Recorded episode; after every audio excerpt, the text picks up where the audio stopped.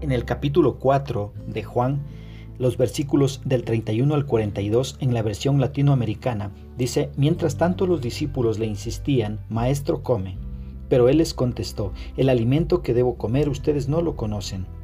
Y se preguntaban si alguien le había traído de comer. Jesús les dijo, mi alimento es hacer la voluntad del que me ha enviado y llevar a cabo su obra. Ustedes han dicho, dentro de cuatro meses será el tiempo de cosechar, ¿no es verdad?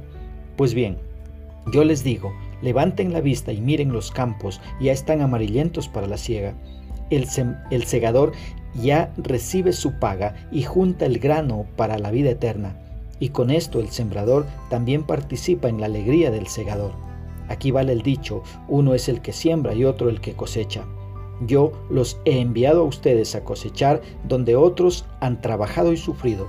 Otros se han fatigado y ustedes han retomado su trabajo. Muchos samaritanos de aquel pueblo creyeron en él por las palabras de la mujer que declaraba, Él me ha dicho todo lo que he hecho. Cuando llegaron los samaritanos donde él, le pidieron que se quedara con ellos y se quedó allí dos días. Muchos más creyeron al oír su palabra y decían a la mujer, ya no creemos por lo que tú has contado, nosotros mismos lo hemos escuchado y sabemos que este es verdaderamente el Salvador del mundo. ¿Qué es lo que nos expresa acá el escritor? En los versículos desde el 31 hasta el 34, Juan dice que los discípulos estaban más preocupados por el alimento físico que por el alimento espiritual. Jesús les dice que su comida es hacer la voluntad del que lo envió y acabar su obra. Y eso es lo que llevó a Jesús hasta Samaria para salvar a aquella mujer que no tenía una buena reputación ante la sociedad. Cumplir su tarea de hablar del camino de salvación le daba a Jesús más satisfacción que la comida física. Vemos acá que Jesús tenía muy clara su tarea en este mundo y que Él la cumplió a cabalidad.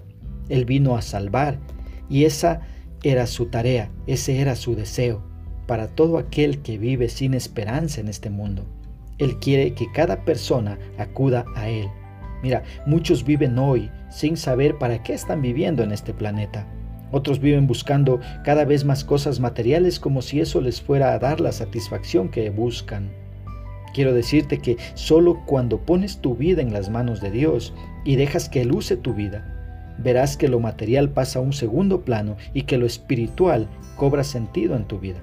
Y llegarás a entender que lo espiritual tiene más duración que lo físico, ya que eh, lo espiritual dura por la eternidad, mientras que lo físico y lo material solamente es temporal, duramente, dura solamente en esta vida. Y cuando partes de acá no te llevas nada. Mira, los versículos 35 al 38, Jesús les dice, ¿No dicen ustedes que faltan cuatro meses para la cosecha? Y yo les digo, alcen sus ojos y vean que los campos están listos para la cosecha.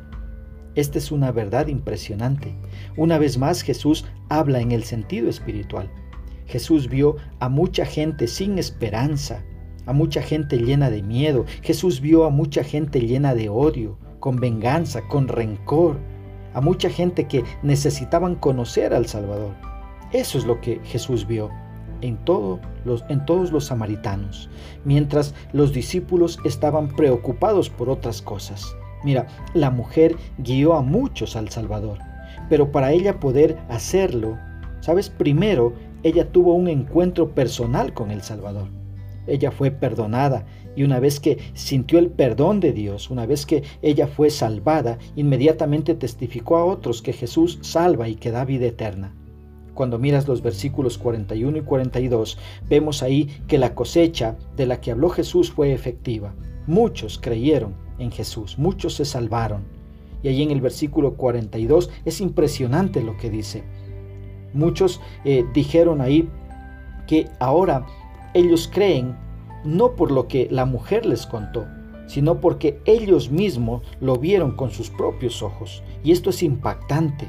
Mira, Muchos vivimos siguiendo una religión porque nos lo contaron nuestros padres o nuestros abuelos y por tradición hablamos de algo que nos contaron. Pero si te atreves a averiguarlo por ti mismo, te sorprenderás al tener un encuentro personal con el Salvador. con aquel que es el Cordero de Dios que quita el pecado del mundo. Él es el Salvador del mundo. ¿sí? Y una vez que eh, tú recibes su perdón, ¿sí? una vez que, eh, eh, que aquellos hombres fueron perdonados, se sintieron muy contentos y dijeron, ahora nosotros mismos lo vivimos, nadie nos lo contó. ¿sí? Entonces mira, cuando tú recibes el perdón, vas a ver que eres el hombre o la mujer más feliz del mundo. Ahora, ¿cómo puedo aplicar esto a mi vida? Mira, primero entendiendo que lo espiritual tiene más valor que lo material, ya que dura por la eternidad, mientras que lo material es temporal. Una segunda aplicación, pues acudiendo a Cristo personalmente y no dejando que te lo cuenten. No llevando una religión por tradición, Atrévete a ir a la Biblia y tener un encuentro personal con Jesucristo. Eso es lo único que va a salvar tu vida. Mira, y una tercera aplicación. Testifica a otros de Cristo. Cuéntales que Él te perdonó tus pecados, que Él te salvó, que Él te dio vida eterna. Necesitas que otros también lleguen a conocer de Cristo como tú ahora lo llegaste a conocer. Que Dios nos ayude a entender y vivir su palabra.